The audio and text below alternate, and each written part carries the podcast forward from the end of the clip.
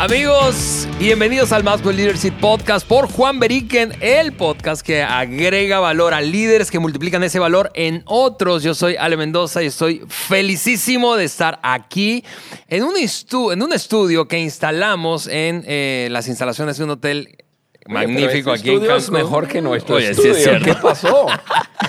Eso, eso es Lo provisional. nosotros a sí, creo ¿qué que nuestro parece? productor se está llevando buenas ideas. Pero, ¿por qué instalamos el estudio aquí en Cancún? Porque estamos precisamente en el medio, Juan, de un evento que por primera vez estamos sacando de los Estados Unidos y pensado, diseñado y ejecutado para la comunidad de líderes hispanohablantes aquí en Cancún.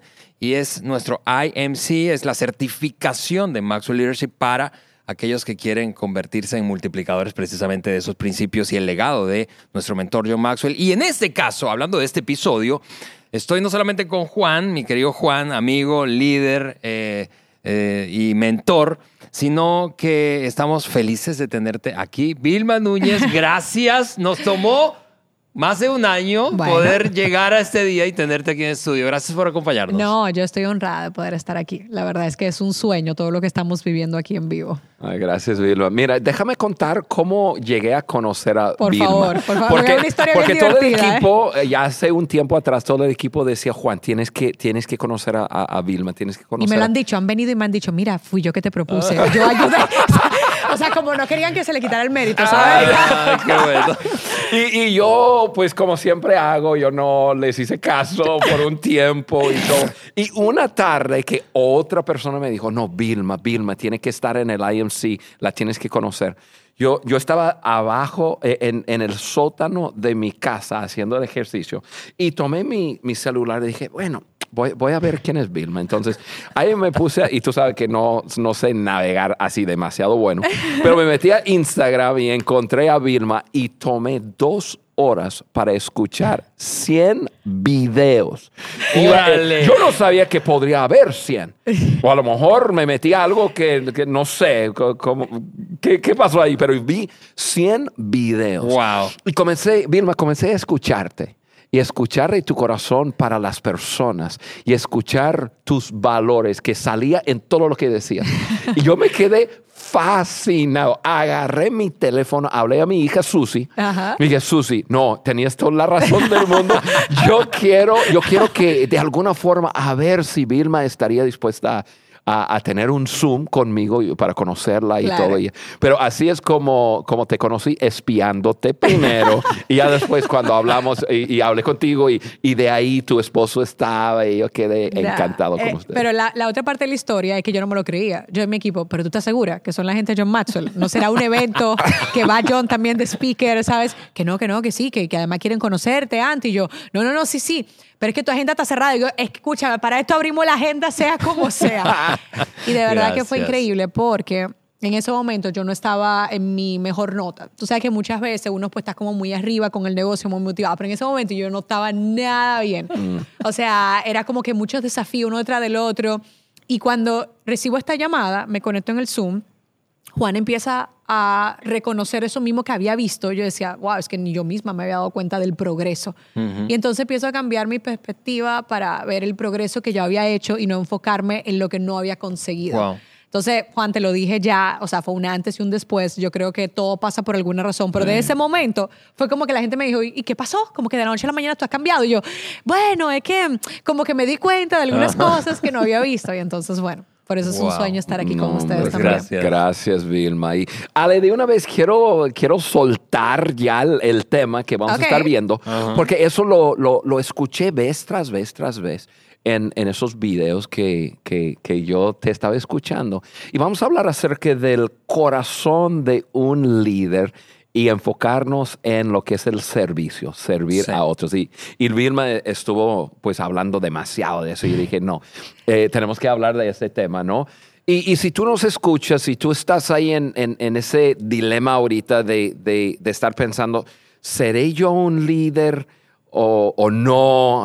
A lo mejor yo no soy un líder, pues recuérdense que, que John siempre dice liderazgos de influencia y tú tienes influencia, pero lo que te va a separar, separar de las demás personas, no es tu forma de hablar, no es tu forma de comunicar, no es la cantidad de dinero que ganas a través de de, de tu influencia, es la forma que sirves a otras personas. Y es por eso que queremos hablar del servicio. Así hoy. es. Ahora, antes de saltar, déjame hacer un paréntesis rápido, Juan, porque aunque eh, Vilma tiene una presencia fuertísima eh, digital, yo no quiero suponer que todos los que nos escuchan No, ah, al conocen contrario. y no sea que haya algún Juan por allí, ¿verdad? Que no tenga idea y tenga que hacer Hay la muchos, tarea. hay muchos. Todavía, todavía hay mucho por hacer. Déjame rápidamente mencionar eh, y hablar un poquito eh, eh, de ti, si me permites. Eh, Claro. eh, Vilma es, eh, evidentemente, es una oradora, es una speaker, es autora, es emprendedora en serie y eso, eso me encanta. Cuando leí eso me encantó eh, y está súper comprometida a crear empresas con propósito. Y gracias por eso, porque eso es una de las cosas que nos conectan, creo yo, Juan, eh, con nuestros propios valores en Maxwell Leadership.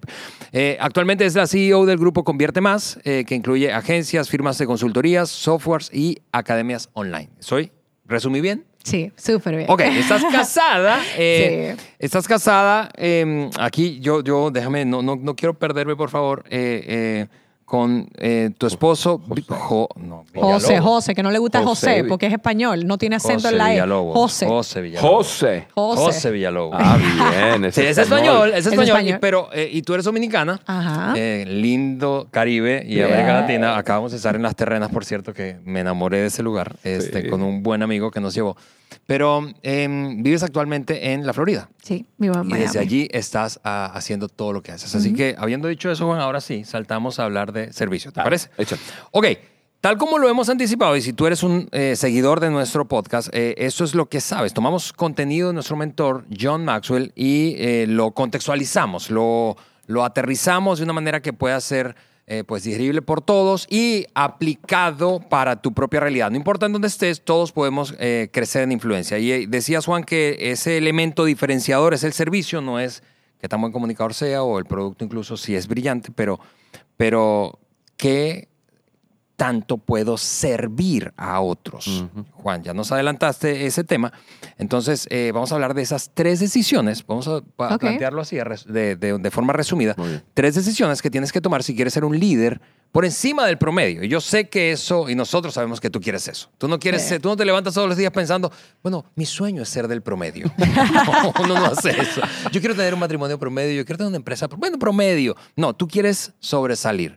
Así que estas son esas tres decisiones que plantea John, pero que queremos escuchar aplicado a tu propia experiencia, Vilma, eh, para ser un líder que sirve y por lo tanto se destaca. La primera decisión es esta, es decide creer en la gente y su potencial.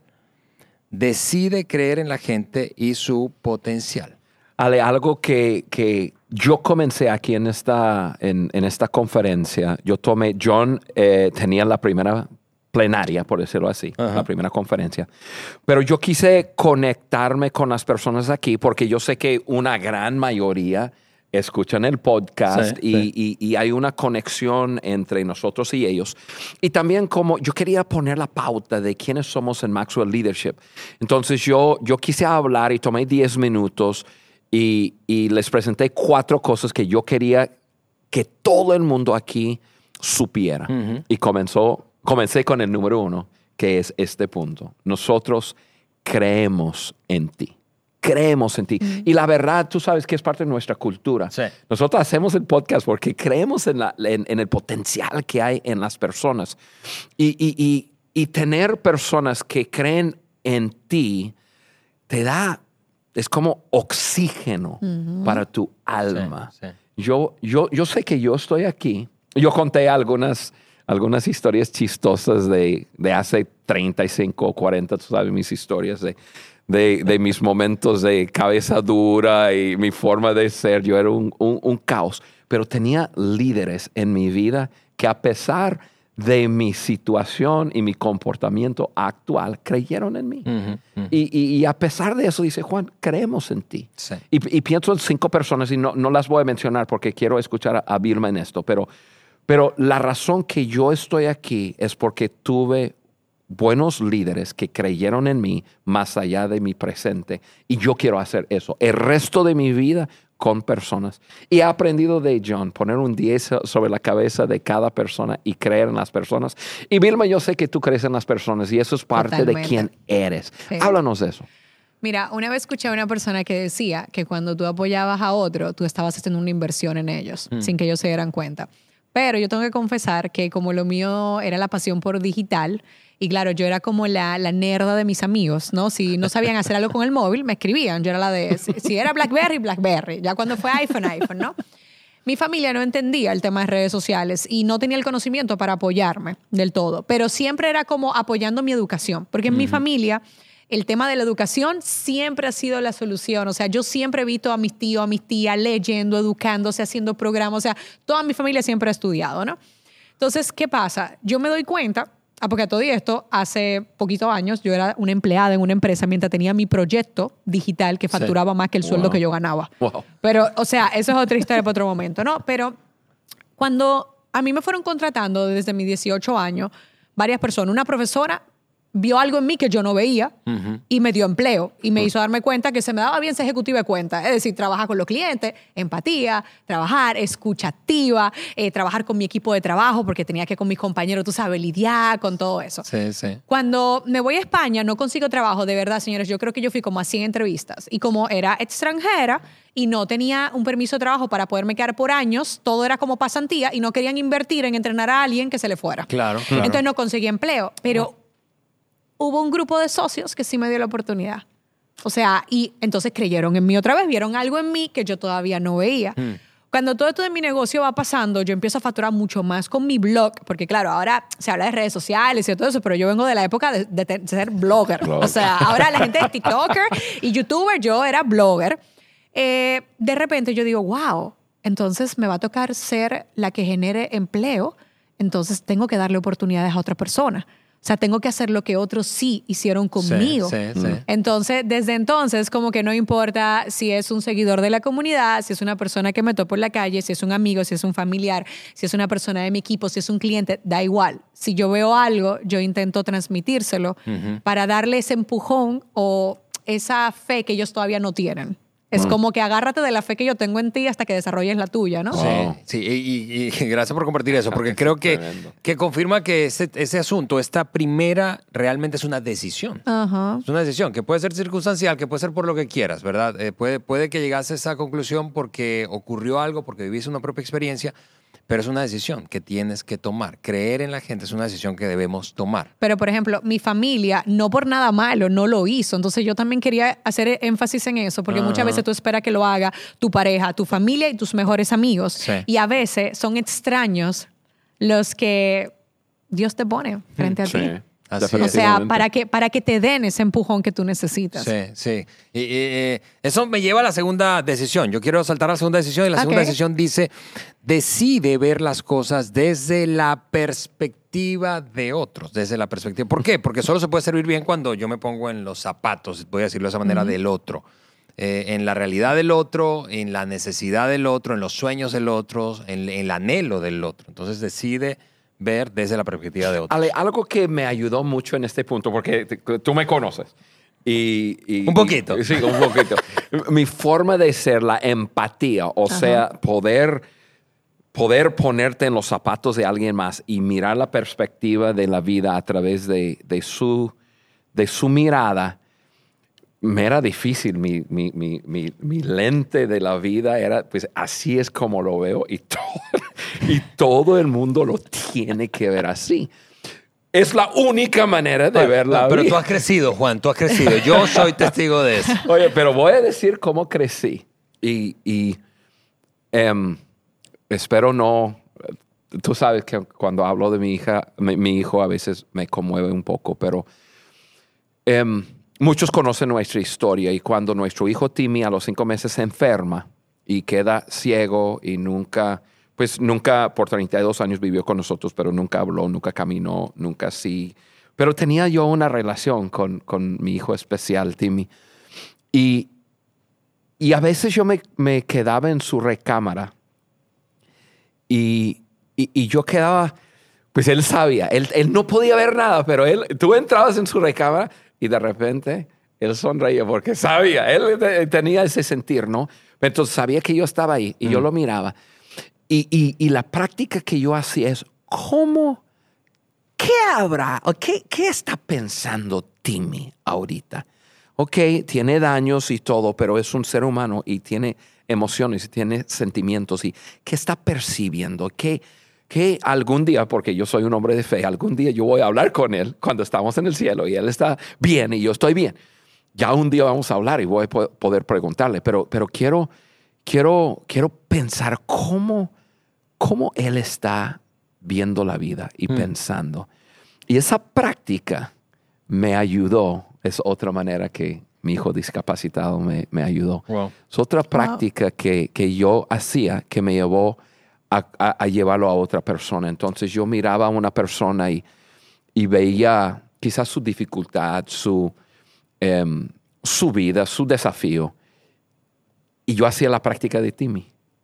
que Desde su perspectiva, ¿qué ha de estar pensando? ¿Qué ha de estar, qué ha de estar esperando de mí? Y, y- y todo comenzó a cambiar Sí. dentro de mí. Ahora tengo que decir que no he llegado para nada. Em, pero, pero poder, poder ver la vida desde la perspectiva de otra persona, a mí me ha cambiado mucho.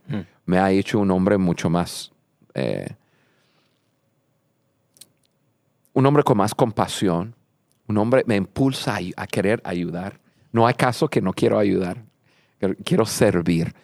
Y yo sé que eso es lo que pasa cuando tenemos, cuando, cuando hacemos la práctica. Yo tuve que practicar. Hay otras personas que tienen una empatía mucho más eh, Natural. natural. Tuve que practicar para llegar a donde estoy hoy y, y tengo mucho que crecer. Pero yo me he dado cuenta que mi liderazgo ha crecido a la medida que, que yo he crecido en ponerme en el lugar de otro y ver desde su perspectiva y poder hablar a sus vidas desde su perspectiva. Así es. Vilma, ¿tú, tú qué tendrías que decirnos? Porque Juan contó un poco de cómo ha sido ese proceso en él. Seguramente no tiene por qué ser el mismo en ti, ¿verdad? Pero, pero todos los grandes líderes, eso es lo que yo he observado y creo que todos coincidiremos con eso. Todos los grandes líderes, aquellos que más admiramos, son de alguna manera personas que ejemplifican ese interés genuino en el otro, porque el liderazgo se trata de otros. Pues a mí me chocó tanto, como yo siempre, yo siempre quería ser esa persona que ayudara a todo el mundo. Siempre. No, yo te ayudo. No, yo te resuelvo. O sea, yo hasta en el colegio, eh, yo terminaba mi examen y lo confieso y me quedaba para que la gente pudiera copiarse de mí. O sea, yo decía, y la profesora, ahí vas tú otra vez que tienes complejo de Madre Teresa. O sea, entrégame tu examen porque si no te lo voy a quitar. Órale. O sea, ese era yo, ¿sabes? O sea, yo siempre decía, es que no, es que siempre como que tengo un Robin Hood dentro de mí. Sí. Entonces yo Wow. digo, ¿cómo puedo servir a los demás? Pero entonces me pasó algo muy fuerte. Y fue que de repente se me juntaron dos detractores en el 2000, uh, yo, ¿cuándo fue que salí embarazada? En el 2016. 17, no, 17. Y yo caigo, o sea, a mí me daban ataques de pánico al volar. Wow. Entonces, eh, yo digo, que es que yo quiero salir embarazada, yo me acabo de casar. Y entonces me dice, una ex clienta me dice, mira, vete con esa coach, que ella te va a ayudar. Ella te quita los ataques de pánico. Y yo, ¿coaching? Pero los coaches no son como otra cosa. Yo ni siquiera tenía el conocimiento. El caso es que me voy a terapia y le digo, es que mira, yo no me puedo montar los ascensores, me pongo mala, eh, y entonces no- en los aviones, y yo me, tengo, y yo me medicaba. O sea, yo me tomaba una pastita, iba al psiquiatra para que me recetaran una pastilla y yo vivía volando. O sea, porque a todo esto yo era speaker. O sea, yo Sí. decía, no, no, espérate, yo tengo que hacer algo porque yo no voy a dejar de subirme a tarima. Y entonces ella me dice, empieza a contarme, y es tan buena profesional que nos damos cuenta que mis ataques de pánico y todo tenía que ver con dos personas que me estaban atacando digitalmente. Yo vengo del mundo digital, Sí, ¿no? sí. Y era como que yo daba pasos, entonces a mí me dolió mucho. Entonces ahí fue cuando me afectó. Yo decía, pero ¿por qué me hacen eso? Si yo les admiraba, ¿sabes? O sea, consideraba que eran dos personas increíbles, de verdad, de las personas más cultas que tú puedes entender de temas digitales. Y claro, pero yo lo veía desde el punto de vista de víctima. Entonces, a mí algo que me ha ayudado mucho desde ese momento, que lo he trabajado mucho, he pedido mucha ayuda, venir a este tipo de eventos, rodearse de mentores, ha sido dejar de jugar el papel de víctima. Es muy fácil jugar. ¿Por qué me hacen esto? Sí. ¿Por qué me pasa a mí? En vez de ponerte en los zapatos de la otra persona, como tú decías, entonces muchas veces yo digo, ay, ¿por qué hizo eso? Y de una vez automáticamente cambio, pero ¿y por qué no hacerlo? Como muchas personas me dicen, ¿tú vas a abrir otra empresa? Y yo, ¿y por qué no? O sea, ¿por qué no? O sea, yo le respondo y la gente Sí, se queda sí, como que en shock. Entonces, como que me ha ayudado a cada vez que yo voy a juzgar, estoy a punto de juzgar, decir, no, no, espérate. Míralo desde el otro punto de vista. Claro. Entonces es muy difícil en esta época, yo te lo digo, eh, porque uno se compara para perder y las redes ujú. sociales a veces no pintan De la acuerdo, realidad de, de las acuerdo, personas. de acuerdo. Las personas nada más presumen, como decía, nadie es tan bonito como su foto de redes sociales ni tan feo como la foto del carnet de, de conducir. Por su pasaporte. Esa ilustración está buena. sí, o sea, sí, sí. pero es verdad. Y ahí, ahí deja en evidencia cómo de verdad ponemos cosas que no son la verdad. Sí. O, o nada más ponemos la parte bonita. Y no la Algo otra. que acabas de decir que es increíble, que quiero enfatizar, es que cuando uno está en ese papel de víctima, Ajá. entonces eh, está concentrado en sí mismo. De acuerdo. Sus ojos están sobre su Es propia vida. Y es imposible liderar, y de lo que estamos hablando, de, de- de ponerte en, en el lugar de otra persona, si estás jugando ese papel de víctima. Qué, qué, qué, qué- qué verdad tan poderoso. Y, Sí. y lo desgastante que es. O sea, yo les invito a todos los que nos escuchen a hacer un, un, no sé, un parón y dejar de jugar a ser víctima. Incluso, por ejemplo, a mí me pasaba hasta con mi matrimonio. Yo cada vez que discutía, yo me tiraba víctima y yo terminaba, o sea, demolida. Y yo, ¿por qué? ¿Por qué tú me hablas alto? Los españoles hablan fuerte, no es alto, hablan firme, Sí, ¿vale? sí, sí. Ellos tienen mucho carácter al hablar. A ver, a ver, espérame. Pero las dominicanas son- no son yo así sé. demasiados No, dóciles. lo sé, lo sé. Entonces, tú imagínate. Yo me imagino de ese Exacto. o sea, puede ser todo una, un espectáculo de Eso, teatro. eso. Pero yo lo jugaba el papel de víctima y yo terminaba desgastada emocionalmente. Y ahora nosotros hemos mejorado muchísimo nuestra comunicación porque ninguno de los dos juega el papel de víctima. Mm, ya. Sino intentamos ponernos en el zapato de la otra persona. Y por eso me gusta mucho el ejemplo del matrimonio, porque las relaciones, da Sí. igual como sea, son un buen ejercicio para practicar la empatía. De acuerdo, de acuerdo. Sí, sí, sí. No se va mu- mucho más útil que leer un libro de empatía, ¿verdad? Es relacionarte con otro. Ok, tercera decisión, tercera decisión y última eh, para, eh, de nuevo, el tema que estamos abordando y para recapitular es tres decisiones indispensables para ser un líder que sirve y por lo tanto se destaca de otros. La tercera decisión es decide medir tu éxito por la cantidad de valor que añades a otros, que añades a otros. El líder que sirve convierte, normalmente convierte el éxito de los demás en su propio éxito. Ahora, eso es una cosa que hemos hablado antes, Juan, en el, en el, en el podcast, eh, y Vilma en algunos episodios aquí en el podcast, que es tu podcast ahora también. Ay, eh, gracias. eh, y, y eso tiene que ver con la seguridad interna. Es decir, un- no, no es posible celebrar el éxito de otro y abrazarlo como propio si no soy seguro internamente. Porque eso me deja sintiéndome peor conmigo mismo, ¿no es cierto? Sí. Y Ale, acabamos de, de- de terminar de grabar, estamos grabando podcast aquí aprovechando del IMC, un, este, un episodio con John y con Mark. Y John acaba de compartir este punto, realmente el punto en que, que ahora su gozo más grande, su alegría más grande en la vida es vernos a nosotros. Brillar. y Brillar. Y, y la hay, verdad. hay unos que brillamos más que Sí, otros. sí, ¿no? sí. una definición. Oye, oye, pero te echaron polvo. Estamos aquí en IMC con el doctor Maxwell y con Vilma Duño. Imagínate, te- te- me tengo que maquillar. No, pero, pero yo, yo he aprendido eso tanto de John y lo que más me encanta es que él es así. No, no solamente lo, lo, lo dice, Correcto. pero él es así. Ujú. Él, mira, detrás de la escena, cuando está ahí, es un gran maestro y un hombre espectacular. Y este, pero, pero, pero su gozo, y él lo dice, lo dice, lo acaba de decir a un público de 1.300 personas. Pero realmente es así. Yo lo veo y lo veo cómo nos apoya y cómo nos sirve y cómo nos impulsa hacia adelante. Y su gozo más grande es en lo que está pasando en, en, en nuestras Sí, vidas. de acuerdo. Vi- Vilma, háblanos de eso, de añadir valor a otros y experimentar satisfacción mientras lo haces. Porque básicamente podría decirse que a eso te dedicas. Sí, totalmente. Fíjate que eh, hubo una cosa que empezó a pasar y a mí me encantó y fue, eh, yo con mi carrera de speaker, la verdad es que hubo un parón durante la pandemia y todo se volvió digital. Y mis primeras contrataciones de presencial eran de alumnos que habíamos tenido en el pasado que ahora montaban sus eventos y me contrataban. Wow. Y eso para mí fue como, wow.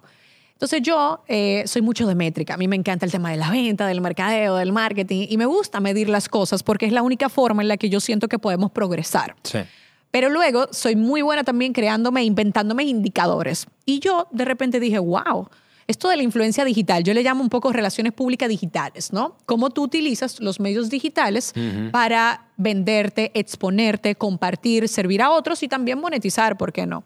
Y yo encontré dos indicadores que no fallan para medir tu éxito y tu influencia. Las gracias. ¿Cuántas veces te dan las gracias? No es que te digan, ay, qué bueno. No. ¿Cuántas veces te dan las gracias? Y yo también mido el tema de las bendiciones.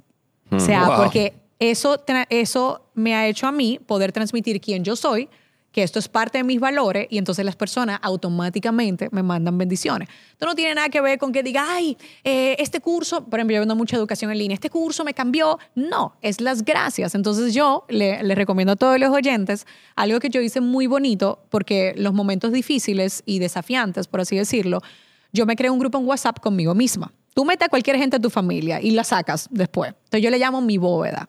Y en esa bóveda, Oye, esos- esa idea está, está- Claro. A ver, esa ¿cómo idea una está cosa? buenísima. Exacto. Tú abres un grupo de WhatsApp y pon- tú pones a tu mujer, pero después la sacas de una vez. Claro, porque tú no puedes tener un Carla grupo Pa' fue eliminada del grupo. Te estoy eliminando. Eliminada. Y lo, lo renombras y le pones bóveda. La mía se llama mi bóveda de inspiración. Ok.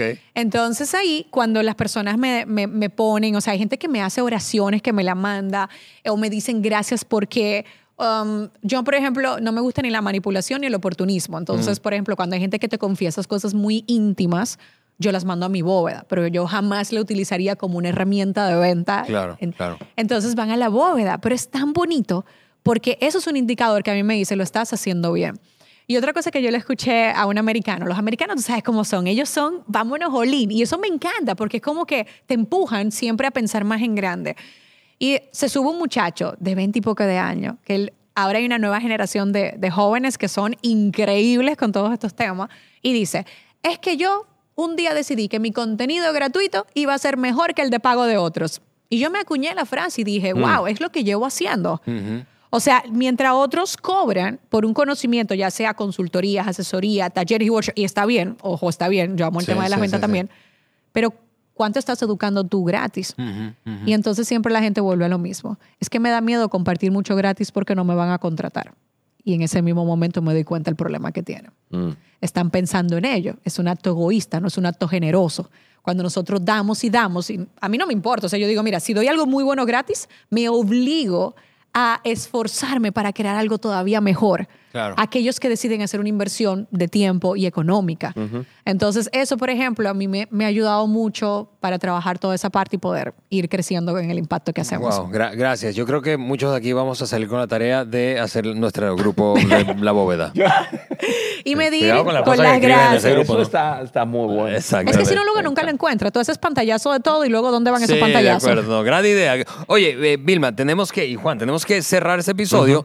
Eh, el- la agenda, por cierto, para que todos eh, repas- repasemos eso, del IMC sigue corriendo. Vilma todavía no comparte su, su, Mm. su, su No, conferencia. pero qué alegría que Vilma ha venido días antes. Sí. Sí. Para Eh, involucrada en simple- todo. Pero, pero ella por su propia cuenta dijo, Juan, yo voy y yo voy para estar en toda la Todo. conferencia. Y eso, el, el- ¿qué valor, Vilma, estás agregando a nuestras vidas? Estar aquí, pues obviamente estar en el podcast y, y- y el valor que estás agregando a tantas personas. Pero te quiero dar las gracias, gracias. Eso no sabes lo que significa para mí. Y tú hayas dicho, yo voy, yo voy antes, yo sé que yo tengo una sesión donde voy a, a exponer, pero quiero estar en, en En la todo. conferencia. Oye, eso es especial, gracias. Sí. No, gracias a ustedes. Yo tengo muchas notas. Estoy aprendiendo como una esponja, absorbiendo todo lo que puedo. Mil gracias, mil gracias. Amigos, eh, recapitulando eh, la conversación de hoy con Vilma Núñez, tres decisiones indispensables para ser un líder que sirve y por lo tanto se destaca. Decisión número uno, decide creer en la gente y su potencial. Número dos, decide ver las cosas desde la perspectiva de otro. Y número tres, y último, decide medir tu éxito por la cantidad de valor que añades a otros y no que recibes. Yo, yo creo, honestamente, que mientras escuchabas este podcast o veías el episodio en YouTube, eh, pues seguramente pensaste no solo en ti, en tu bóveda, ¿verdad? Sino en alguien más. Alguien que a quien le haría escuchar, bien escuchar esto, este episodio del podcast. Eh, yo quiero que vayas de una vez, de una vez, no lo, no lo pospongas. Eh, compártelo, dale el botón de compartir y envíaselo por cualquiera sea el medio que quieras hacerlo. Además, eh, pasa por tu plataforma favorita en donde nos escuchas y califícanos con cinco estrellas y vamos a seguir haciendo crecer esta comunidad de líderes que añaden valor a otros, que multiplican ese valor en otras personas. Gracias otra vez, Vilma, No, gracias a por acompañarnos aquí en el IMC y en el podcast, Maxwell Leadership Podcast por Juan Brique. Excelente. Gracias, Vilma. Gracias.